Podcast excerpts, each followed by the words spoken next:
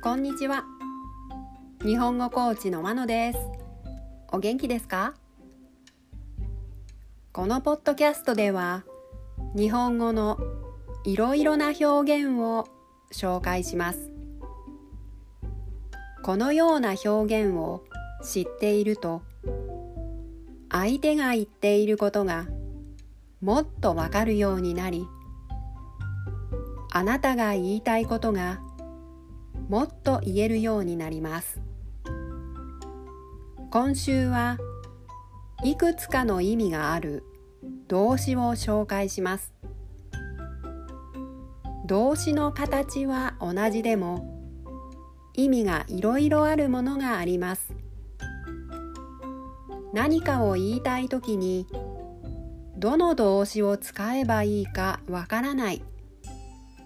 そんな時にこれから紹介する動詞を思い出してみてください。今週と来週は「取る」を紹介します。今日は意味を5つ紹介します。取るの意味11許可を受ける例文。来週は休暇を取って旅行に行きます。取るの意味12取引ができるようにする。例文。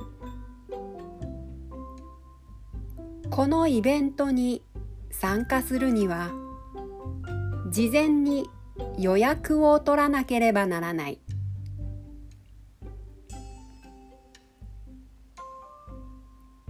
取るの意味13商品を配達させて購入する。例文。お客さんが来たのでお寿司の出前を取りましょう。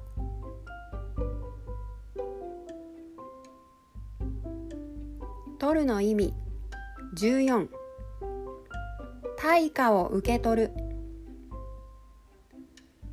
例文。このサービスを利用すると手数料を取られる。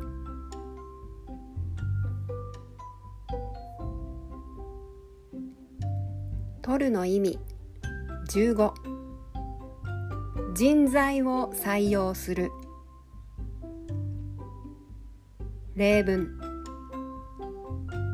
今年この会社では正社員を取らない予定です。